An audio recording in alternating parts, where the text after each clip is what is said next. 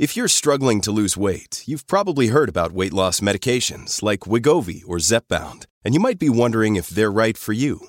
Meet PlushCare, a leading telehealth provider with doctors who are there for you day and night to partner with you in your weight loss journey.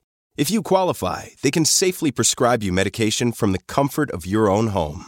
To get started, visit plushcare.com slash weight loss. That's plushcare.com slash weight loss. plushcare.com slash weight loss.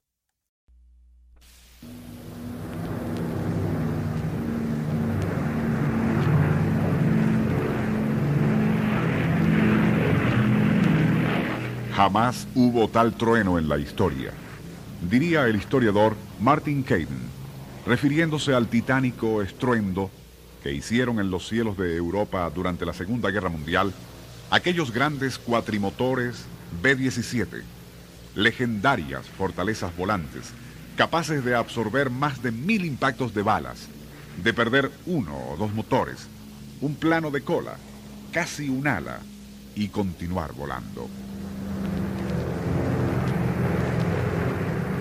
Un avión que con el fuselaje prácticamente dividido en dos por los impactos recibidos durante una misión sobre Alemania, logró completarla y regresar a su base.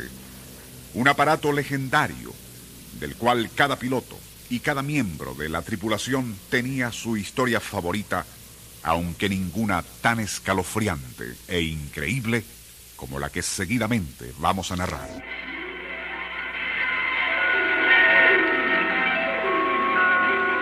Nuestro insólito universo. Cinco minutos recorriendo nuestro mundo sorprendente.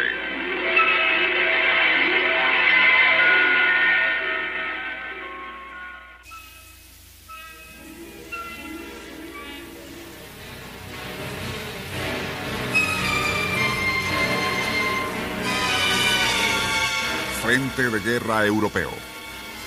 La Alemania nazi se encuentra en los estertores de su agonía. Y esa fortaleza europea, proclamada inexpugnable por Hitler y sus secuaces, se encuentra inerme ante el empuje de las fuerzas aliadas.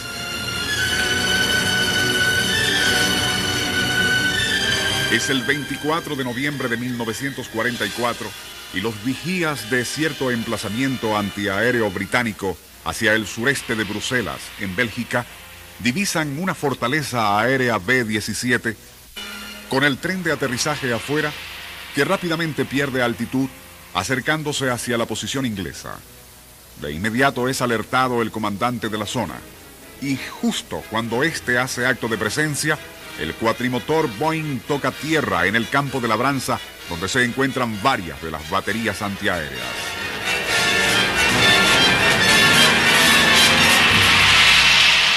Mientras todo el personal observa lo que obviamente ha sido un magistral aterrizaje de emergencia, el pesado avión rueda por la irregular superficie y a solo escasas 30 yardas del cañón más cercano, la punta de una de sus alas se inclina, chocando contra el piso.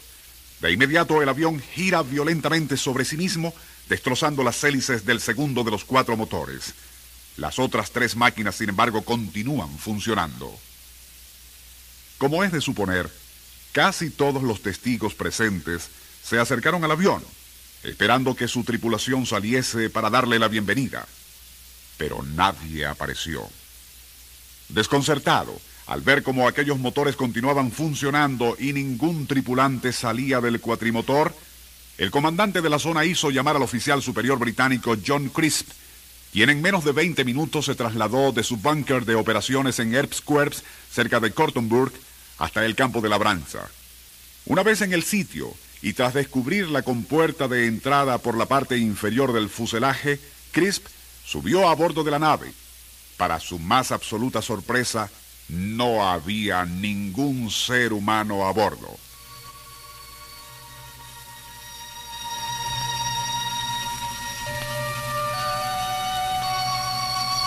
Sin salir de su estupor, recorrió cada palmo del interior hasta llegar a la cabina del piloto, donde, y no sin cierta dificultad, pudo localizar los mandos adecuados para apagar esos tres motores que aún continuaban en funcionamiento. Seguidamente procedería a examinar la bitácora de navegación que se encontraba abierta con estas palabras escritas clara y legiblemente.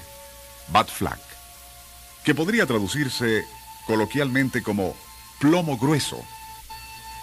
Estremecido muy a pesar suyo, Crisps continuó examinando esa bitácora. Y fue así como pudo establecer que el B-17 regresaba a Herefordshire, Inglaterra, tras haber cumplido una misión que le había llevado hasta el Ruhr. Pero, ¿dónde estaba la tripulación? Con la ayuda de varios soldados y oficiales se procedió a examinar palmo a palmo el interior de aquel avión y fue entonces cuando hicieron otro hallazgo, esta vez escalofriante. Doce paracaídas perfectamente acondicionados y listos para ser usados. Era evidente que los tripulantes no los habían necesitado. Todo lo demás, incluyendo varias chaquetas de vuelo y paquetes de chocolate, se encontraba también en perfecto estado.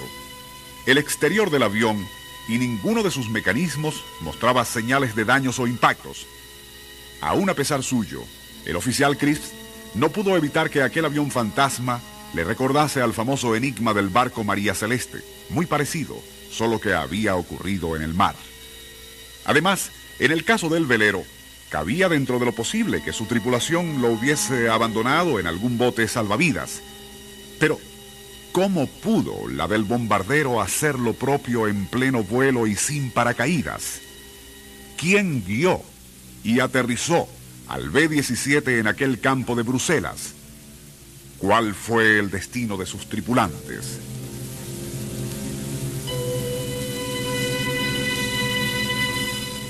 El caso, rigurosamente autenticado por autoridades militares y de inteligencia, tanto norteamericanas como británicas, ha resultado ser un impenetrable enigma. Mucho más escalofriante que el del barco María Celeste, pues hasta ahora nadie ha podido explicar cómo aterrizó ese bombardero o dónde fue a parar esa tripulación de la cual jamás se supo absolutamente nada.